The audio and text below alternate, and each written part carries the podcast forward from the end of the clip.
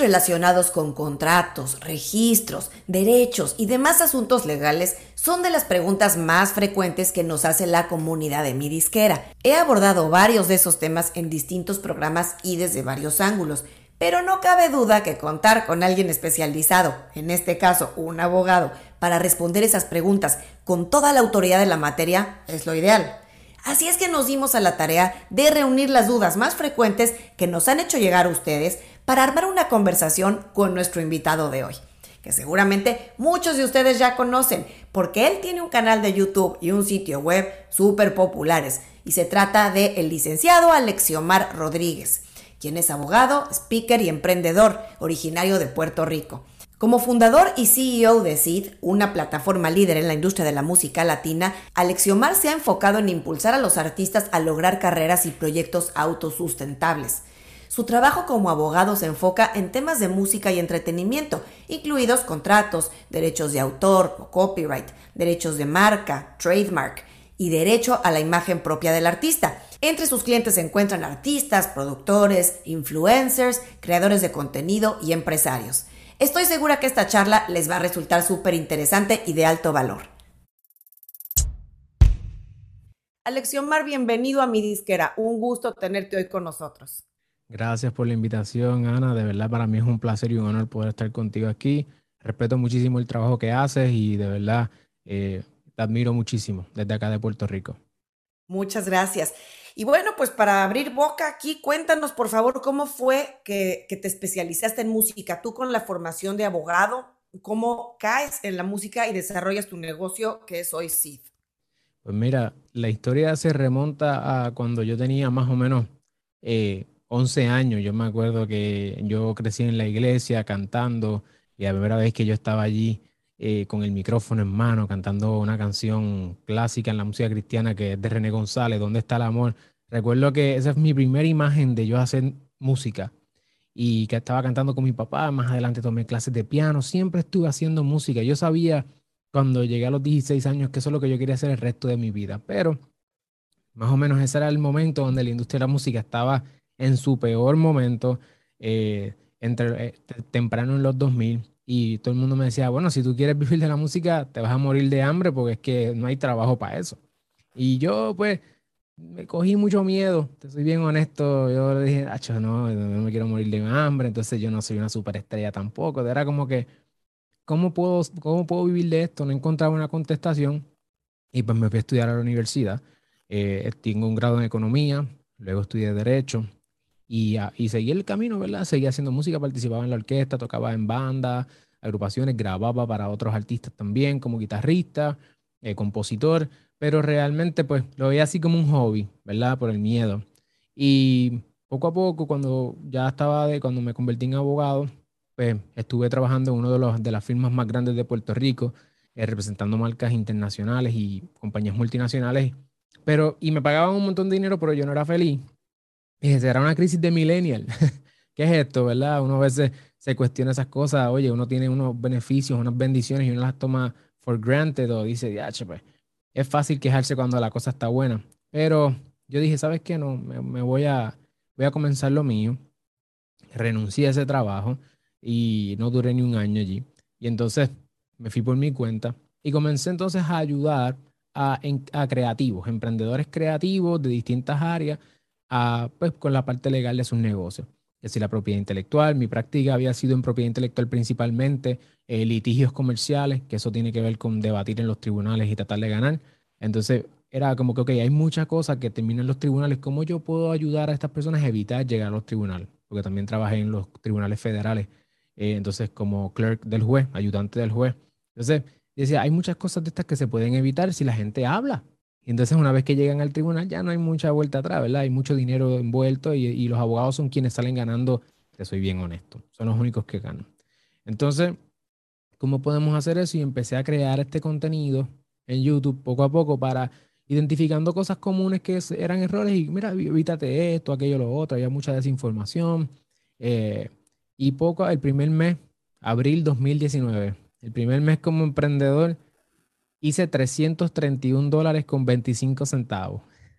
Y lo peor era que una cosa, yo estaba ganando sobre 5 mil dólares mensuales. Y lo peor era que el cliente era mi papá, que tenía su propio bufete o despacho eh, como abogado, su propia firma, y me subcontrató, porque yo le dije, no, no, no, yo quiero hacer lo mío, yo no quiero ayudar a nadie, yo quiero tener mi propia cosa, ¿verdad? Y me subcontrató para algo y yo lo cogí porque yo no tenía dónde caerme muerto si seguía en, esa misma, en ese mismo asunto.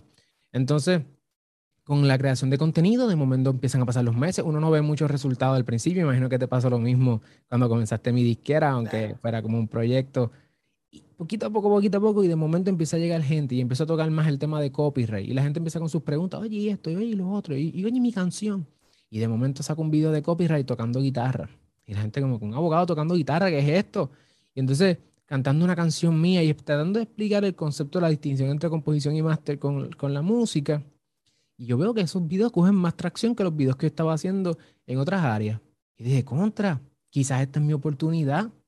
Quizás lo que yo puedo hacer es que soy abogado, no soy el mejor artista, ni beatmaker, ni nada, pero puedo compartir con ese lenguaje la parte legal. Me fui por ahí y poco a poco empezaron a llegar artistas, distintas personas, pequeños primero, ¿verdad? Gente que no, no están empezando también, pero de momento empiezan a llegar artistas más grandes. Y yo digo, ah, esta es mi oportunidad, esta es mi oportunidad. Y entonces, pues me llegaron un cliente, dos clientes grandes, tres, y pues ahí ya, tres años después, ¿verdad? Estamos en el, en el 2022, pues el primer año yo estaba más como abogado solamente creando contenido para aquello de marketing. El segundo año, entonces, empezamos a hacer un pivot, a un cambio para ayudar a más personas a tener acceso a los contratos, porque vemos que mucha gente no tiene acceso a los contratos y otras cosas. Y el tercer año, entonces sería este 2022, a partir de octubre 2021, nos fuimos completamente como plataforma educativa, porque nos dimos cuenta que los mismos abogados me estaban pidiendo que por favor les enseñara cómo ellos mismos ayudar a sus clientes, los sellos y distintas personas. Y entonces dije, pues vamos a hacerlo educativo, porque con la educación puedo ayudar a más personas a vivir de la música y no solamente como abogado, porque ser abogado tiene muchas limitaciones yo no más puedo trabajar con unos clientes específicos, eh, porque si yo soy abogado tuyo, no puedo ser abogado de tu competidor. Entonces, se dan esas cosas, ¿verdad? Porque hay una, una regla ética. Y pues hoy día, eh, el resumen es que la música siempre estuvo ahí. Eh, la evolución de que las dos se casaran tomó un tiempo a lo que yo rompía ese esquema. Y lo que hizo que yo cambiara la mentalidad fue que comencé a conocer personas que no eran súper famosas, en el mundo, no eran Bad Bunny, no eran J Balvin, no eran super artistas en Estados Unidos, Taylor Swift o Ed Sheeran, sino que eran personas que vivían de la música en unos nichos de mercado. Y yo decía, tú puedes vivir de la música en un nicho de mercado, tú puedes ser un empresario musical. Yo empiezo a ver esta herramienta. Y entonces yo digo, vamos a hacerlo, vamos a ayudar a más personas y vamos a darle estas herramientas empresariales y aprendiéndolas de ellas, aprendiéndolas en mi propio camino y en eso es lo que estamos hoy. Sí ejerzo como abogado con un puñado de personas bien específicas. He trabajado con Marcela Gándara, eh, Redimido, que son artistas, Lizzy Parra, eh, son artistas en la industria de la música cristiana, porque ese es mi trasfondo, y pues con quienes más uno conecta, ¿verdad? En muchas áreas. Y entonces eh, estoy como abogado de, de estas marcas, porque son productos también los artistas, ¿verdad? Y pues, mayormente mi tiempo, 80% de mi tiempo se concentra en la plataforma educativa. Y eso es lo que estamos haciendo, así que eh, esa es la historia. Genial. No, pues eh, muchas, muchas eh, experiencias y aprendizajes en estos años que tienes construyendo tu, tu, empresa, tu negocio. Y pues justamente por ahí me quiero encaminar, por la experiencia que tienes de artistas de primera mano, de ayudarlos, de sus inquietudes. ¿Cuáles son los que tú dirías que son los tres errores principales que han cometido, que cometen los artistas independientes en sus proyectos musicales? Yo creo que los tres errores principales son bien básicos y por eso es que todos los cometen. Número uno, no leer antes de firmar. Yo creo que ese es el primer error, cualquier cosa. Y todos nosotros lo cometemos. Uno le da agree cuando uno entra a una página web y dice, sí, sí, dame los cookies, eso, whatever. Vas por un hotel, sí, sí, sí, no importa, ¿verdad?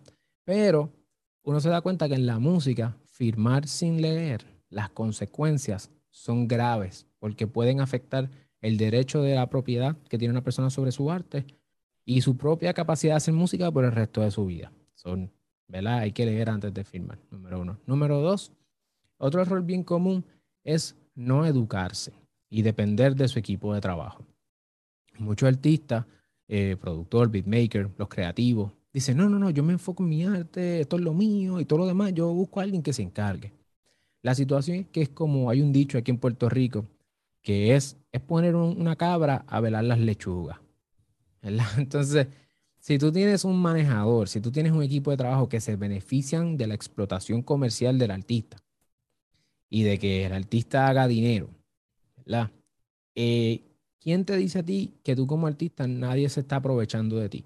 Y eso es un error bien común, que como no se educan y confían o dependen de otras personas, pues a veces terminan sus carreras, tienen fama, pero no son dueños de nada y con la fama no se paga la luz ni la comida.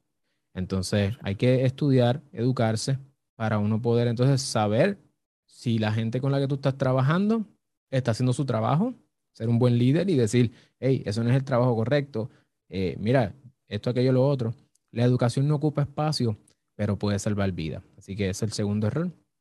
Y el tercer error es, te puedo decir que a veces ven la asesoría y la consultoría individual, por ejemplo, con una experta como tú eh, o con alguien como yo, otras personas en la industria, como un gasto.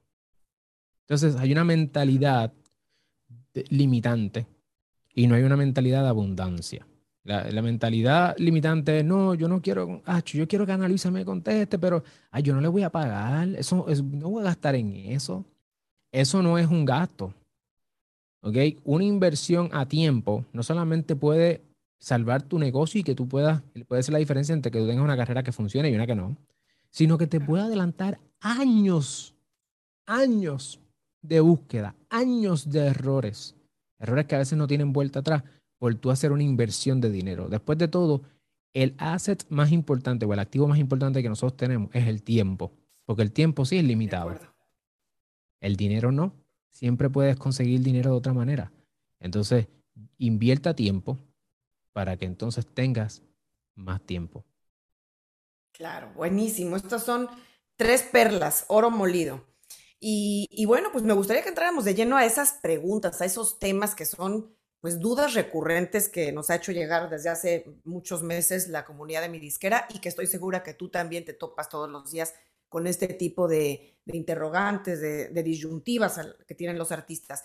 En primer lugar, entrando al terreno de los registros. Mucha gente pregunta qué tan recomendable o importante es que el artista registre su nombre artístico como marca, si es posible en todos los casos, o qué limitantes tiene hacerlo. Ah, excelente pregunta. Eh, el tema del registro de las marcas, te lo, hace un tiempo yo estuve en un supermercado, eh, cuando, bueno, el huracán María que le dio a Puerto Rico bien fuerte. Y yo estaba en el supermercado buscando un cereal, pero yo tenía la mascarilla puesta, este, la gorra, porque fue después de María, con después la pandemia, es un revolú, Puerto Rico ha estado bajo mucho estrés. Entonces uno va así, de hecho fue en la pandemia. Yo estaba así buscando el, el cereal y yo como que vi una caja, la cogí, me la llevé. Y cuando llegué a la casa y abro el cereal, lo pruebo y digo, este cereal no me sabe al, al, sabor que yo tenía en la mente.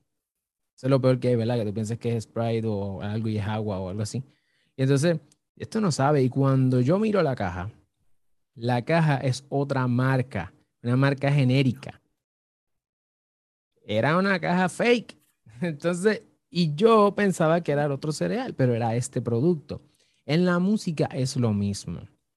Cuando nosotros vamos a buscar un artista, una canción, estamos buscando un producto.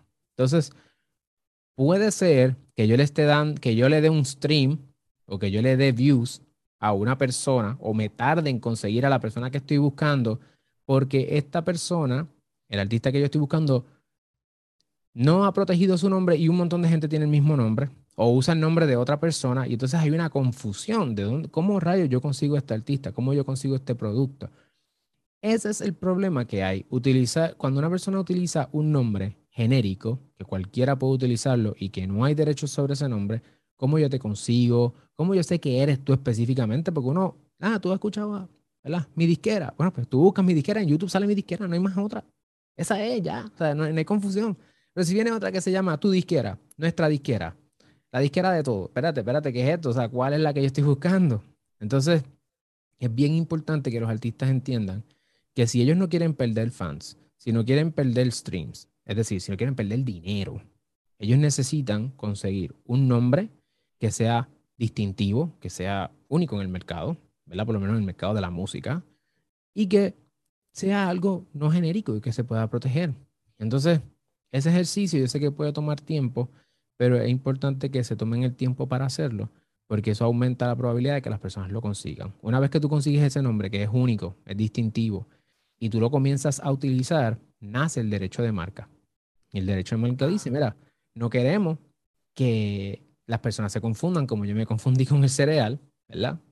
Y entonces el derecho te reconoce esa capacidad de tú excluir a otras personas de utilizar esa marca. Así que mi disquera, un nombre para un canal de YouTube, es un nombre protegible, ¿ves?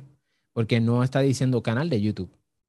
Sí. Canal de YouTube de Ana, no, no, es un nombre específico que distingue el, servicio que se está dando. Así que ya nació ese derecho marcario. Si en el día de mañana alguien viene y empieza a utilizarlo para un canal de YouTube o un, o un producto o servicio bien relacionado con eso, pudiera tener problemas, porque el nombre ya se está utilizando. Entonces, el primero que llegue a utilizarlo es el que gana. Eh, y, ¿verdad? La segunda parte sería por qué yo registraría. Bueno, porque en muchas ocasiones hay mucho desconocimiento. Entonces, si yo le digo a alguien, eh, yo creo un, perfil de Spotify y de momento Spotify confunde ese perfil con otro porque tenemos el mismo nombre y a lo mejor la diferencia es que en vez de una O es un cero o en vez de una C es una K. Pues, ¿qué pasa? Eso empieza a dañar la distribución de la música, se mete la música en el perfil de otro, hay que estar, mira, quita eso, va a ver.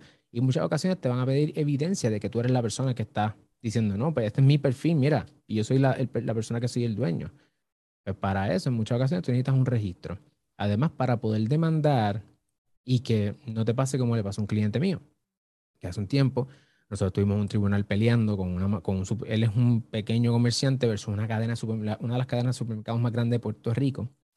Estábamos peleando en los tribunales por el uso de una marca y lo que terminó pasando es que luego de meses de batalla, miles de dólares en inversión, prevalecimos y al final del día no le dieron ni un solo dólar. Ellos habían vendido miles y miles y miles de dólares utilizando la marca de mi cliente y no le dieron ni un solo dólar por haber utilizado la marca. ¿Por qué? Porque no estaba registrada. Porque si la marca no está registrada, los tribunales no tienen obligación de exigir a la persona que te hizo el daño que te pague por ese daño. Pero si está registrada, sí hay una obligación. Así que le hubiésemos sacado un montón de dinero al supermercado.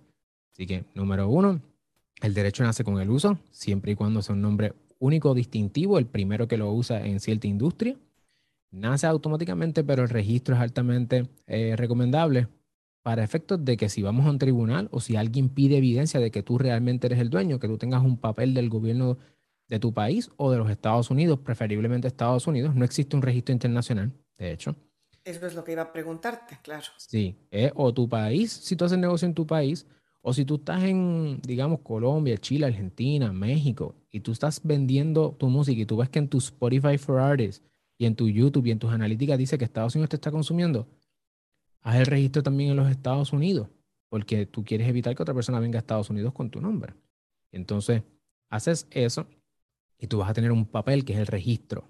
Y ese registro, imagínate, tú vas a tener la capacidad de evitar que cualquier persona utilice esa marca o una marca parecida. Y esa es la importancia. Aplica a nombres, aplica a logotipos, a diseño, aplica todas esas cosas que nosotros asociamos con una empresa lo mismo aplica a los artistas, los sellos, los productores, etc.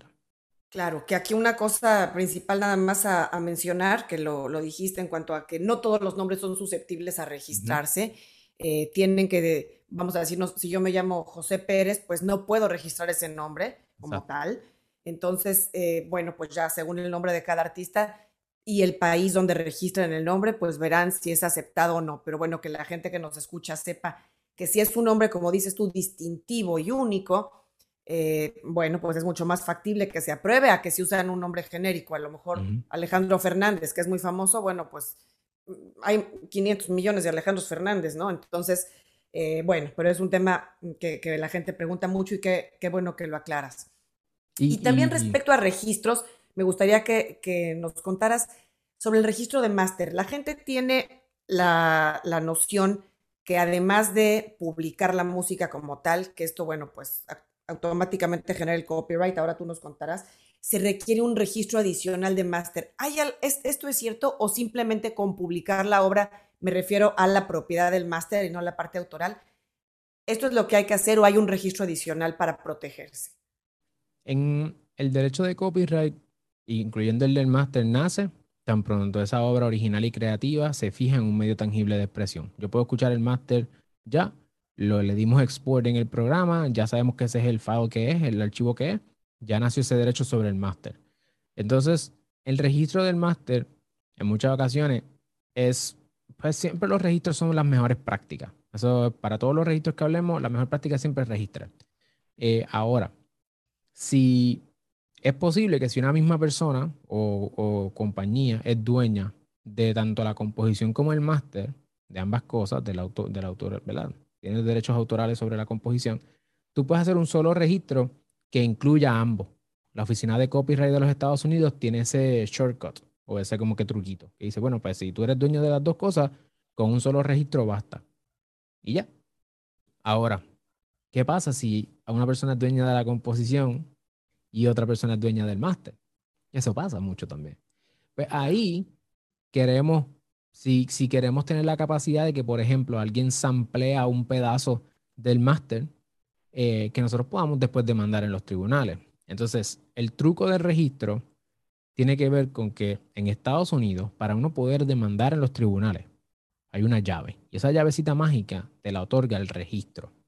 Si tú no registras en Estados Unidos, como regla general, tú no puedes demandar. Esa es la regla general. Hay unas excepciones, pero aquí no hablaremos de excepciones. La regla general es que tú necesitas registrar ese máster. Así que cuando demandaron a Benito a Bad Bunny por, por samplear una canción como la de Zafaera, tenía que estar ese catálogo o esos masters registrados en la oficina de copyright, independientemente de la composición. Y esto es eh, independientemente de en qué país viva la, gente, ¿no? Por ejemplo, si alguien está en Colombia, tendría que registrar en su país, eh, bueno, su nombre, como ya dijimos, pero digamos, la obra al publicarla, como mencionas, se, genera el copyright, eh, copyright automáticamente al, ponerse a disposición de las plataformas digitales. Pero, pero recomiendas tú que hagan algo adicionalmente en Estados Unidos, especialmente si son un artista que ya tiene cierto nombre. Yo no recomiendo, recomiendo que sí, que se haga registro en Estados Unidos. Ahora bien, si tú estás en Colombia o en algún país eh, fuera de los Estados Unidos, existe un tratado internacional, un pacto entre los, entre los, los países que se llama el Convenio de Berna. Y el Convenio de Berna lo que dice es que estos países que se pusieron en acuerdo, 182 países creo que son, se dijeron, mira, vamos a hacer lo siguiente. Si yo tengo un autor colombiano que en Colombia o en México, donde fuera, esa obra cualifica como una protección de copyright o derechos de autor, si es protegible aquí, es protegible en tu país. Y entonces hay, esa, hay ese acuerdo de que mis autores tienen protección en tu país, los tuyos tienen protección en mi país, entonces todos así, de esa manera como que se internacionalizó el derecho de copyright, de alguna forma, y hay unas reglas básicas. Esa es la excepción a que una persona en Colombia o en México no tiene que registrar en Estados Unidos para poder demandar. Si tú eres mm. residente en Estados Unidos, tienes, eh, ya es un tienes subrayado, tienes que registrar para poder demandar. Si tú vives fuera de los Estados Unidos, eres un residente fuera de los Estados Unidos, entonces tú tienes, tú no tienes que registrar para poder demandar, pero no vas a tener acceso a todos los remedios. Entonces hay una limitación. ¿Cuál sería el remedio? Pues usualmente los dos remedios son tribunal, dígale que no lo puede volver a hacer. Eso se le llama en derecho cesi desista, injunction, ese tipo de remedios. Y los otros son dinero. Pues no vas a tener acceso a el dinero. Entonces, por eso muchas veces esto corta por el lado más fino, ¿verdad? Entonces tiene que ver con el dinero, los chavos, la lechuga, como dicen en distintos países. Y eso es algo que tenemos que considerar. Si tú quieres tener todo eso, ese acceso a esos remedios, debes registrar en Estados Unidos, pero para demandar, si tú vives fuera de Estados Unidos, no tienes que registrar el copyright. Perfecto. Y hablando de registros internacionales, ¿cuál es tu opinión o recomendación respecto a que los artistas radicados fuera de Estados Unidos registren eh, su sociedad de gestión o, lo que son las PRO en Estados Unidos, en Estados Unidos en vez de hacerlo en sus países. ¿Recomiendas hacerlo o es suficiente con que se registren en sus países? Eh, excelente pregunta. Oye, tan, tan, tan, hay un montón de preguntas aquí buenísimas, eso está bueno. Eh, esta pregunta tiene, tiene dos, alas, ¿verdad? Y una es la efectividad. ¿Para qué nosotros buscamos una sociedad de gestión colectiva, una CMO o una Performance Rights Organization? Bueno, porque ellas van a recolectar un tipo de regalía. Entonces, esas regalías se generan en cada país. La situación es que si yo me registro, si yo como regla general estuviese en los 90 o, o antes, tendría que registrarme en cada uno de los países para recolectar regalías en cada uno de ellos. Entonces, la industria, para bien o para mal, donde más desarrollada está y donde más dinero hay es en los Estados Unidos. Entonces, lo más probable es que aunque tú estés en Colombia, México, Chile, eh, Chile, Argentina, donde sea, el dinero grande dominicana, tú lo vas a hacer en Estados Unidos, es lo más probable, porque ahora hay mucha exportación. De hecho, eso estaban hablando en una conferencia que estuve recientemente. Ya los artistas no solamente crecen localmente, crecen internacionalmente por el Internet. Entonces, la sociedad de gestión o la pro de tu país probablemente va a recolectar en tu país, pero no tienes alcance internacional necesariamente, o la tecnología, ¿verdad? que es bien importante para traquear dónde está sonando tu música y poder entonces reclamar ese dinero por ti. En ese caso, he hablado con abogados en otros países como Colombia, donde me han dicho, mira, eh, si tú estás fuera de los Estados Unidos, la mejor alternativa, eh, bajo la percepción de ellos, es Tú te registras en los Estados Unidos, en una ASCAP, en una BMI, una CISAC, y tú vas a llamarlos y decirle, mira, libérame mi país. No me dejes el servicio en mi país. En mi país me encargo yo. Y tú vas a la PRO local o la Sociedad de Gestión Colectiva local. Y entonces tú individualmente, eh, ¿verdad? Tendrías en ese caso dos PRO. Tendrías ASCAP BMI en Estados Unidos si saques por invitación, so, si ya tú estás por invitación, imagínate, estás adelante. Pero por BMI, que no hay barrera de entrada, le dices, libera mi país, si tú quieres, y liberan tu territorio. Si no lo liberas, como quieras, te van a dar el servicio. Lo que pasa es que está la situación de el 30% de la retención en el origen. Y es que hay muchas personas que piensan que las compañías en Estados Unidos son malas porque no le pagan el 100% de lo que ellos recolectan. La situación en familia que Estados Unidos es un país, ¿verdad?, que tiene unas entidades allí y que se está haciendo dinero allí y cómo funcionan los sistemas contributivos o tributarios o fiscales, es que si tú haces dinero en mi país, yo tengo, gobierno, que tener la capacidad de quedarme con un por ciento porque tú te estás beneficiando de mi mercado y yo tengo que financiarlo con carreteras, aquello, lo otro, sistemas de salud, bla, bla. Así que yo me voy a quedar con un dinero. Y eso aplica a todas las personas, hay unas excepciones tributarias eh, que yo no soy un experto en eso, pero la regla general es que todas las compañías en Estados Unidos que sacan, que le van a pagar a una persona fuera de los Estados Unidos, le tienen que retener un 30% de los ingresos ahí. Y pues, obviamente Aska BMI son compañías de Estados Unidos, entonces eso afecta. Pero eso es mirándolo, si tú lo miras, hay alternativas, sí, tú puedes montar empresas en Estados Unidos, pero eso son cosas más avanzadas que cuando uno está comenzando, ponerse a tratar de bregar con la centavería. Ah, es que, porque 30% al principio no es mucho. Ya sé, a lo que tú estás comenzando, lo que tú quieres es tener una, una sábana que coja la mayor cantidad de dinero posible. Y para eso, tú quieres tener la capacidad de recolectar no solamente a tu país, sino a nivel internacional. Mi opinión entonces es que debes buscar ASCAP o BMI y entonces liberar tu país si se fuera el caso. Muy bien, perfecto. Y yendo al terreno de los contratos y split sheets o hojas de reparto, Explícanos, bueno, sobre todo para quien no conoce el término de split sheet u hoja de reparto, eh, ¿qué son y por qué es importante utilizarlas? Wow, en los split sheets es una de las cosas que las personas ignoran y pasan desapercibidos y piensan que son menos importantes en la industria, pero desde el punto de vista autoral y editorial es lo más importante. Porque estaban, estaban hablando recientemente de la conferencia que estuve, la gente de Universal Publishing, Sony Publishing y Warner Chappell. Ellos estaban hablando que obviamente nosotros, entre Ana Luisa y yo, creo que tenemos la misma visión, que es que nosotros queremos que tú como independiente, emergente, tú no dependas de nadie, que tú seas autosuficiente. Yo creo que esa es nuestra visión. Es una visión casi anti, anti-establishment, ¿verdad? Somos medio rebeldes dentro de la industria. Yo creo que eso, eso está así. Un poquito nada más. Un chililín, un chililín. Entonces, pero no podemos perder de perspectiva que sí existen estas compañías, o sea, ocupan dos terceras partes de la industria y lo más probable es que muchos de ustedes quieran firmar con alguna de estas empresas. Pues cualquiera que sea la, ruta que tú quieres correr, el split sheet es como el título de la propiedad de una casa o de un carro. ¿Cómo yo sé que algo es tuyo? Porque tú lo dices. Es difícil, ¿verdad? Pudiera ser cierto, pero es difícil llevarlo a la práctica.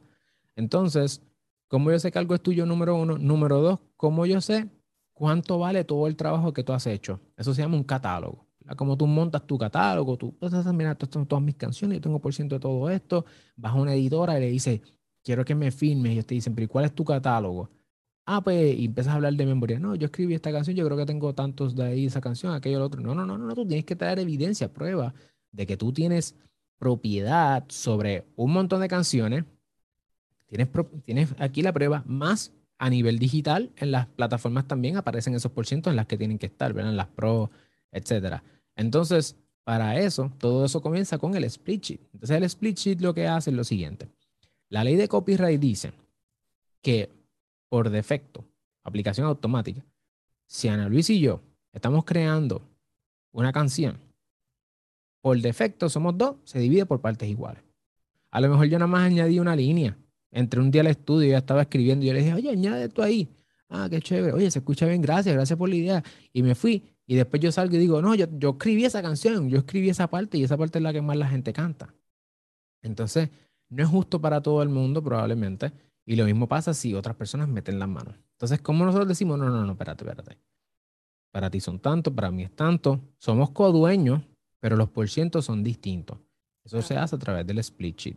Entonces, nos dividimos cómo es que nos vamos a dividir los derechos, ¿verdad? Y por ende las regalías sobre esa canción.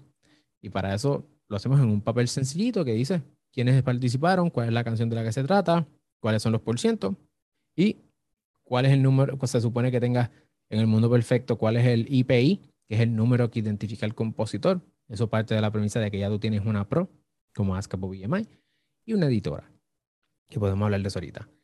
Con eso, entonces todo el mundo lo firma y ahí está todo el mundo claro que canción X es de por partes iguales o es por partes distintas y a mí me toca un 10, 15, 20, etc. Eso es completamente negociable. Eh, y cuando tú sumas muchos splits, eso es un catálogo y las compañías compran catálogos y firman artistas o compositores a base de catálogos. Y esto aplica igual a los productores, beatmakers, etc. Así que tres cosas. Es importante para establecer cuál es el título de propiedad, quiénes son los dueños de una canción y por qué porcentaje. Número dos, la suma de los splits es un catálogo. Y número tres, eso es lo que tú necesitas para poder eventualmente firmar con una editora. Y tú también saber de dónde, de dónde estás cobrando y de dónde, de dónde no estás cobrando para que no pierdas dinero. Claro, y esto en el caso de artistas que coescriben eh, una, una, canción con otros eh, colegas, pero en el caso de que un artista sea autor al 100% de su letra y su música, esto no es necesario, ¿correcto? No es necesario. Únicamente el registro, por supuesto, eh, editorial, ¿no? Y el de, las, el de las pro, que esta es justamente una pregunta que me hacen muchos artistas que, que, ya incluso tienen su música publicada y nunca la, nunca la han registrado. Entonces, eh, dan por hecho que al estar publicada ya, pues bueno, están protegidos. Pero bueno, me gustaría nada más que, enfatizaras y cuál es tu punto de vista respecto a el, omitir el registro editorial y eh, de la sociedad de gestión o las PRO en Estados Unidos. Mira, yo creo que chequéate esto, a ti que nos estás escuchando. Billboard estima para 2019 que habían 250 millones de dólares en regalías editoriales sin reclamar. El informe que bajó en febrero 16, 2021 dice que la MLC, que es una de las sociedades de gestión colectiva que recolecta un tipo de regalía que se le llama la regalía mecánica, particularmente en el caso del streaming, de que esto es bien nicho, ¿verdad? Bien finito, recibió sobre 424 millones de dólares por parte de las DSPs, Spotify y las demás plataformas, en regalías sin reclamar. Estamos hablando que probablemente si tú estás haciendo música y ya está sonando, hay mucho dinero que tú no estás, que tú no estás recolectando. Y lo peor que pasa es que ese dinero tú tienes de dos a tres años para reclamarlo. ¿ok? Y si no, lo pierdes, entra lo que se llama el black box o la caja negra. Y entonces ese dinero entra ahí en esa cajita y tú sabes quiénes guisan al final del día, como decimos en Puerto Rico. Las grandes. Se les reparten a las grandes. Entonces, ¿quiénes son los más afectados? La lógica nos dice que los más afectados son los independientes. Y los independientes que no cuentan con la información adecuada porque no saben registrar, no saben cómo registrar o dónde registrar. Precisamente el tema de las editoriales. So, esto es un tema bien, bien importante. Se pierde muchísimo dinero todos los años y entonces los grandes se ponen más grandes y los pequeños se ponen más pequeños. Es simple, tú lo que necesitas es una administradora de publishing. No tienes que ir a una Mechanical Licensing Collective, una Harry Fox Agency y sus, y sus, sus análogos en otros países. Todos los países tienen, o la mayor parte de los países tienen sociedades de gestión colectiva locales. Tú necesitas simplemente ir a un lugar, una administradora de publishing. No va a darle pauta a nadie porque este no es mi canal, pero eh, es importante que sepas que si tú consigues una, una editora, hay distribuidoras que ofrecen ese servicio, así que lo puedes hacer todo en un solo lugar, o una independiente, pues entonces ellas te pueden administrar tu catálogo y ellas mismas, te, tú registras con ellas, le das la información y ellas se encargan de eso en todo el mundo. Y luego, no vas a perder el dinero. Mira qué sencillo, es un pasito nomás. Claro, perfecto. Y, respecto a, digamos, siguiendo con el tema de propiedad, que esto es uno de los temas que también preguntan mucho los artistas, especialmente de, música urbana eh, en español, es em, el tema de los beats y el uso de pistas y samples, ¿no? Eh, la gente suele tomar beats y los sube y de pronto, bueno, se topa con que hay problemas a nivel recaudación o reclamación incluso de, copyright. Entonces, ¿qué deben de tomar en cuenta los artistas que compran beats para lanzarlos comercialmente? Dos cosas. Número uno, ¿de dónde tú estás comprando los beats? No es lo mismo yo, Ana Luisa de Beatmaker, le digo, oye, lo puse en YouTube, lo está compartiendo y pone ahí unas letritas que dicen, ah, si te interesa, llámame. Ok, está bien, es una forma. Y otra forma es tú ir a una tienda, como BeatStars, ¿verdad? Menciono BeatStars como un ejemplo, yo no tengo ninguna relación con ellos. Eh, ellos entonces, pues son una tienda gigante, un marketplace. Ahí la gente, todo el mundo pone temas y, y beats y plataformas como esa. Lo que hacen es que ellos tienen unos contratos ya estándares. Este es el contrato que hay y pues la mayoría de la gente no los va a alterar porque no conocen.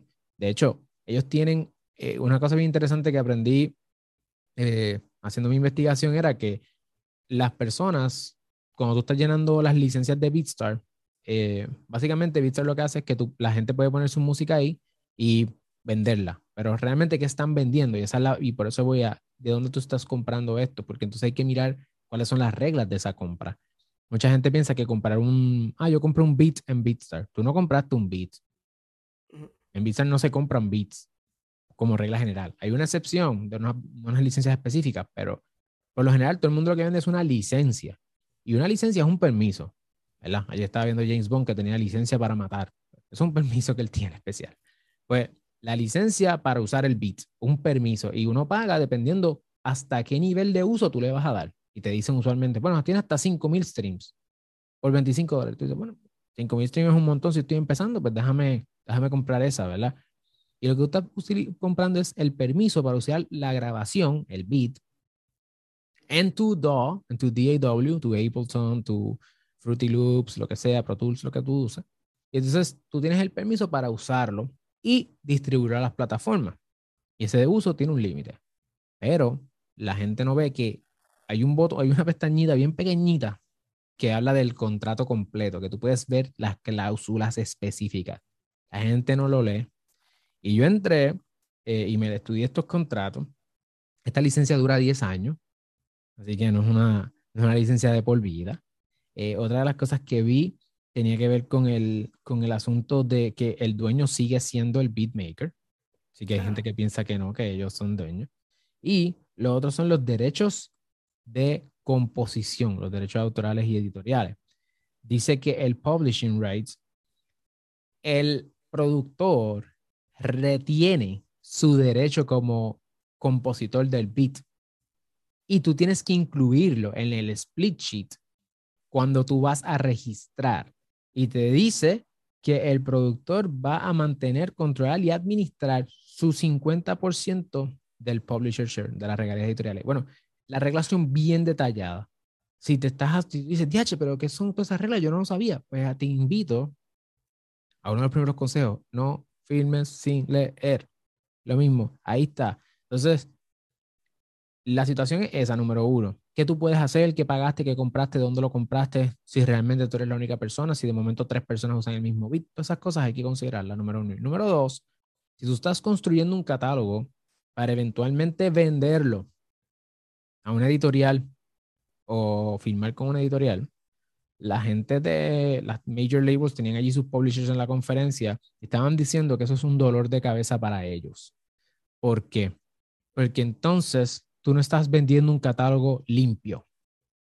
Tú estás vendiendo un catálogo que tiene mucha excepción, que no es completamente original, que y entonces tú no estás vendiéndole, es como comprar un, que tú vayas al supermercado y que te vendan un pedazo de jamón y tú digas, y te digan, mira, te lo estoy vendiendo, pero es posible que tenga esto, aquello, lo otro, y todo el que no lo puedes usar, que te puedes morir, que te puede aquello, que no sabemos cuándo fue la fecha de expiración, este, la verdad no sabemos cuál es el origen de esto, eh, y además no lo puedes usar en revoltillo, no lo puedes usar en aquello, no lo puedes usar, y de momento, espérate, pero que yo compré, ¿qué realmente yo compré? Muchas veces nada. Y eso es bien importante a la hora de comprar los bits, cualquiera de las dos alternativas. Y respecto a lo que son los, los samples y, o incluso la gente que quiere hacer remixes, que obviamente ahí eh, toman la obra original, eh, eh, explícales, por favor, explícanos a, la comunidad qué es lo que se puede hacer y lo que no, y qué se requiere si obviamente si quieres hacer un sample legalmente. Este, esto sí que piqui se extiende, como decimos acá en PR. Mira, los artistas grandes se pasan haciendo esto y son ejemplos de por qué uno no debe estar eh, utilizando cosas de otras personas sin permiso. Eh, primero, la ley de copyright dice, para ir de arriba abajo, que, mira, aquí el que crea es dueño, siempre y cuando sea original y sea creativo. Y cuando uno es dueño, uno tiene seis derechos. Yo tengo el derecho a evitar que otra persona use esto, lo distribuya, cualquier cosa que tú estés creando, lo distribuya, haga, haga un trabajo derivado, lo use de base para hacer otra cosa lo ejecute públicamente, lo transmita públicamente, entre otras cosas. Entonces, la excepción a eso, a ese derecho absoluto que reconoce la ley de copyright, es dos cosas. Número uno, el fair use o el uso justo. Y ahí se me va todo el mundo, Ana Luisa. Todo el mundo piensa que un remix, que un sample, eso es fair use, uso justo. No porque estoy usándolo justamente, bueno, uso justo no es. Uso justo es una excepción que dice, bueno, si a ti te demandan y te llevan a un tribunal, entonces tú puedes defenderte y decir, es verdad, yo lo usé, es cierto, soy culpable de haberlo utilizado. Yo hice todo lo que dicen ahí, pero me protege el uso justo. El uso justo lo que se basa en la libertad de expresión y como tiene que ver con libertad de expresión y no un asunto comercial, la, hay unas categorías específicas que si tú caes bajo una de ellas, pues probablemente sea uso justo. Eh, es lo más probable. Si no, hay, hay que hacer un balance de variables. Entonces, ¿cuáles son? Pues mira, pues, por ejemplo, criticar. Ah, pues tú, y ahí es que están las reacciones, ¿verdad? Los videos reacciones y qué sé yo. Y tú dices, oye, déjame escuchar esta canción. Oye, qué duro, más. Pero tú estás criticando, educando, reaccionando. La educación específicamente, reportaje, tienen que ver cosas, investigaciones, tiene que ver con cosas académicas y con cosas de, de tu opinar y tener la capacidad de expresarte libremente sobre el trabajo de otra persona. ¿Por qué? Porque ese es el balance que hay. Propiedad, ownership versus libertad de expresión y el bien común. ¿Verdad? La, libertad de las ideas. Ahora, no es eso, porque a mí no me suena un remix a, yo estar criticando la canción. Tú estás creando un trabajo nuevo. Entonces, la, si no cae bajo ninguna de esas excepciones, hay que hacer un análisis que es un balance de intereses, que si cuánto afecta la obra, que si la cantidad que se usó, etc. Pero va por la misma línea. Entonces muchas personas piensan, no, que es posible yo hacer un, sample de 5 segundos o de 3 segundos. Hay una regla de tiempo. Eso es mentira. Eso es mentira. Eso es la gente repitiendo eso porque lo escuchan. Eso no es cierto porque no tiene que ver con libertad de expresión. Es porque libertad de expresión es una cosa y hacer música es otra. Entonces, particularmente en la música, todo es comercial, porque la música, por menos que tú quieras, la gente dice, no, pero es que sin fines de lucro, yo no quiero, sí, pero cuando tú lo pones en YouTube, alguien se está lucrando. A lo mejor no eres tú, pero hay alguien que se está lucrando eh, por ads o por anuncios, o esto es comercial. Entonces, como ninguna de esas cosas aplica, ni a los remix ni a los samples, la conclusión es que si tú utilizas eso sin permiso, te pueden dar, ¿verdad? te pueden dar un regaño porque las cosas no se usan sin permiso. Y eso es lo que es la regla general. Ahora, ¿qué yo puedo hacer si yo quiero hacer un remix o un sample? ¿Verdad? Que es coger una muestra específica, como mencionaste, de un, de un pedazo de una canción y usar ese mismo pedazo, esa misma, esa misma, ese mismo sonido en esta otra. Eso es una obra derivada, pues está usándola acá y después tú la distribuyes y después la copia, porque cada vez que suena está copiando, se sustituyen todas las infracciones. ¿Cómo yo hago eso con permiso? Yo tengo que llamar o escribirle al dueño de ese máster y al dueño de la composición. Entonces sería probablemente o un sello discográfico o un artista independiente que es dueño de todo, y usualmente si es así tiene su propio sello, o una editora, que es la que trabaja con los compositores o el compositor. Tienes que hablar con ellos directamente y decirle, mira, que yo quiero hacer esto, aquello, lo otro, por favor, tú me das permiso. Y en este caso particular de la música, en otras áreas de la vida, pedir, es mejor pedir perdón que pedir permiso, ¿verdad? En otras cosas. Pero en la música, pedir perdón sale más caro que pedir permiso. Claro. Entonces, ah, que si hay gente que lo hace y no le pasa nada, es cierto. Oye, en la vida hay gente que lleva a cabo cosas o hace cosas en la vida que no les afecta, y, pero si te afecta a ti, te puede afectar lo suficiente como para que tú estés el resto de tu vida pagando una deuda y imagínate, así no se puede. Claro. Y relacionado con esto también está el tema de los covers, ¿no? Porque bueno, pues a, los artistas eh, emergentes e incluso los establecidos les llama mucho la atención hacer covers. Entonces, eh, bueno, pues se topan con pared cuando se dan cuenta que se les pide una licencia en muchas distribuidoras. Eh, muchos lo suben únicamente a YouTube. Yo enfatizo mucho siempre en diversos programas que he tocado el tema que hay que tener una licencia, ¿no? Bueno, porque si no la saca uno, te la va a pedir seguramente tu distribuidora. Hay casos en que no la piden e igual se pueden subir los covers. Cuéntanos un poquito por qué este trato tan diferente entre sí respecto a la música y los covers. Sí, el tema de los covers es un tema que yo mencioné que los derechos son X, ¿verdad? Y la ley de copyright dice estos son los derechos exclusivos. Y mencioné que hay una excepción y esa excepción es el fair use y se va a abrir para abajo ese análisis que hicimos sobre los remix y los samples. Ahora, tenemos que, si volvemos hasta allá arriba y decimos, existe otra excepción, además del fair use, y la otra excepción es la licencia mecánica. Entonces, la licencia mecánica o la, la, capacidad que tenemos entonces bajo la ley de que si a mí me gusta una canción, yo la puedo reproducir.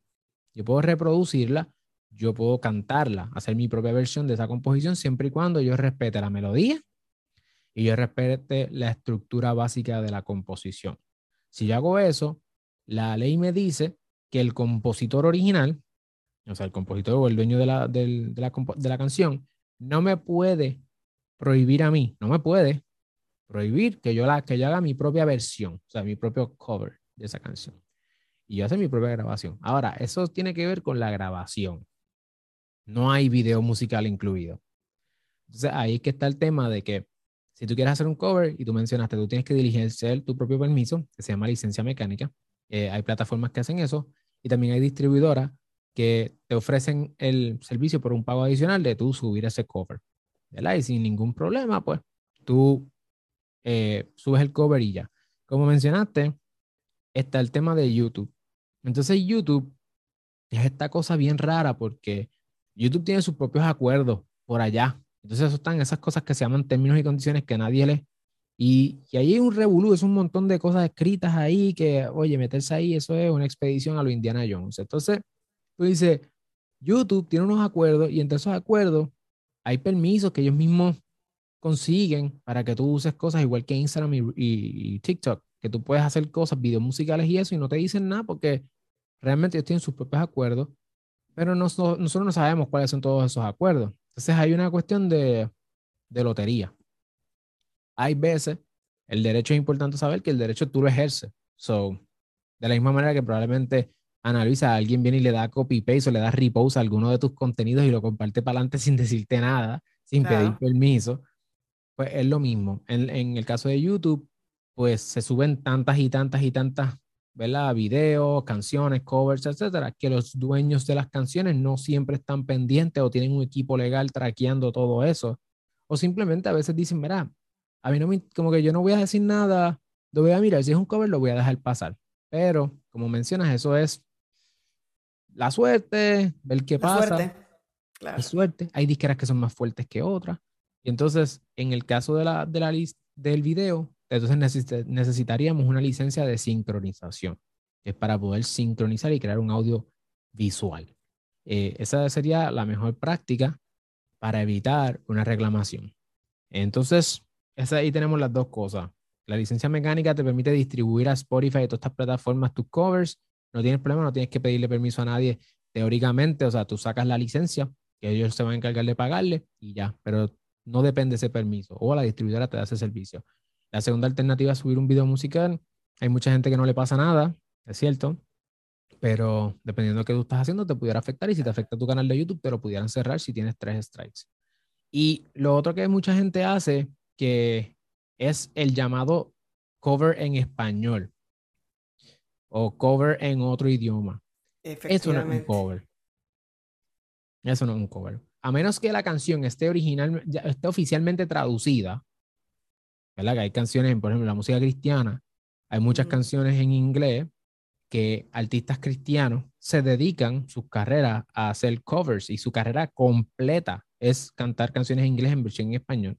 Y la gente jura que ellos son los dueños de esas canciones, pero no es así. Ellos llegan a unas licencias, ellos consiguen los derechos de, de hacer la traducción, porque hay que cambiarla. No, no podemos cantar lo mismo. Eso no es Google Translate y ya. Entonces estamos cambiando el otro idioma, es otro mercado, se pide ese permiso. Entonces ahora yo sí puedo hacer un cover de la versión en español, porque esa persona ya hizo el mm. trabajo derivado. Ya existe, claro. Que ya existe. Así que ese sería, ¿verdad? El asunto es más probable que te tumben un video de YouTube que de TikTok y de Instagram. Lo más probable. Porque tiene más ojo. Pero entonces, nada más yendo a este último punto de la, del idioma, porque también mucha gente pregunta eh, hacer una versión en español de canciones en inglés. Esto no es un cover estrictamente porque no estás cubriendo la versión original, eh, pero la única manera de hacerlo legalmente es pedir permiso a la editora, ¿correcto? a, la, a la editora, al publishing correspondiente. Sí, sería. ¿Y esto se puede hacer online en algún servicio en línea, como por ejemplo Easy Song para licencias mecánicas, o hay que ir directamente a la editora de la canción? En Easy Song tiene un servicio que se llama Custom License, que ellos dicen ahí, mira, si no es, mec si no es una licencia mecánica, eh, nosotros podemos hacer el diligenciamiento también, pero entiendo que ellos no garantizan, distinto a la mecánica, que es garantizado, no te garantizan el outcome, o sea, el resultado de conseguirte ese permiso. Claro. Bueno, Alexiomar, la verdad es que ha sido una, una cátedra, todo esto, una cátedra de, temas legales, de respuestas a muchas interrogantes y dudas que siempre tienen los artistas. Seguramente se quedan muchas preguntas en la mesa porque, bueno, pues tenemos poco tiempo, queremos respetar también tu, horario porque estás muy ocupado y, y, bueno, más bien nos encantaría en el futuro poder platicar contigo. Además, le decimos a la gente de la comunidad de mi disquera que estás próximo a publicar un libro, entonces, bueno, pues ahí ya podrán... Eh, ¿Cuándo sale a la venta tu libro? Pues mira, oye, gracias por eso. El libro, eh, su título, pues lo vamos a estar anunciando pronto a la comunidad en general, pero es un libro que se supone que salga a finales del verano. O sea, ya yo estoy próximo a recibir el, la carátula, ya está toda la parte por dentro listo. se supone que entre julio y agosto, ¿verdad? Se supone que salga el libro y cuando salga, pues analiza de las primeras que va a tener la copia física allá, porque eso es así, eso es así. Perfecto. Este, y entonces, pues así vamos a, vamos a estar dándole bastante duro al libro y lo van a poder conseguir. Eh, que realmente el propósito del libro es empoderar a la próxima generación eh, de creativos en la industria de la música y lo vamos a hacer bien accesible porque queremos democratizar esa, el acceso a esa información, ese conocimiento, que mucho de eso tú lo compartes aquí también. Así que este canal eh, el libro, nuestros esfuerzos son, están en la misma dirección y gracias por la invitación, gracias por tenerme aquí hoy contigo, de verdad para mí es un honor. A ti, Alexiomar, pues ya tendremos la oportunidad de platicar de nueva cuenta, seguramente ya que tengamos tu libro en mano, porque me encantaría que la comunidad de mi disquera también pueda profundizar el conocimiento en todos estos temas que tú tocas. Y bueno, pues entonces no es una despedida, sino más bien un hasta luego y muchas gracias por estar con nosotros hoy.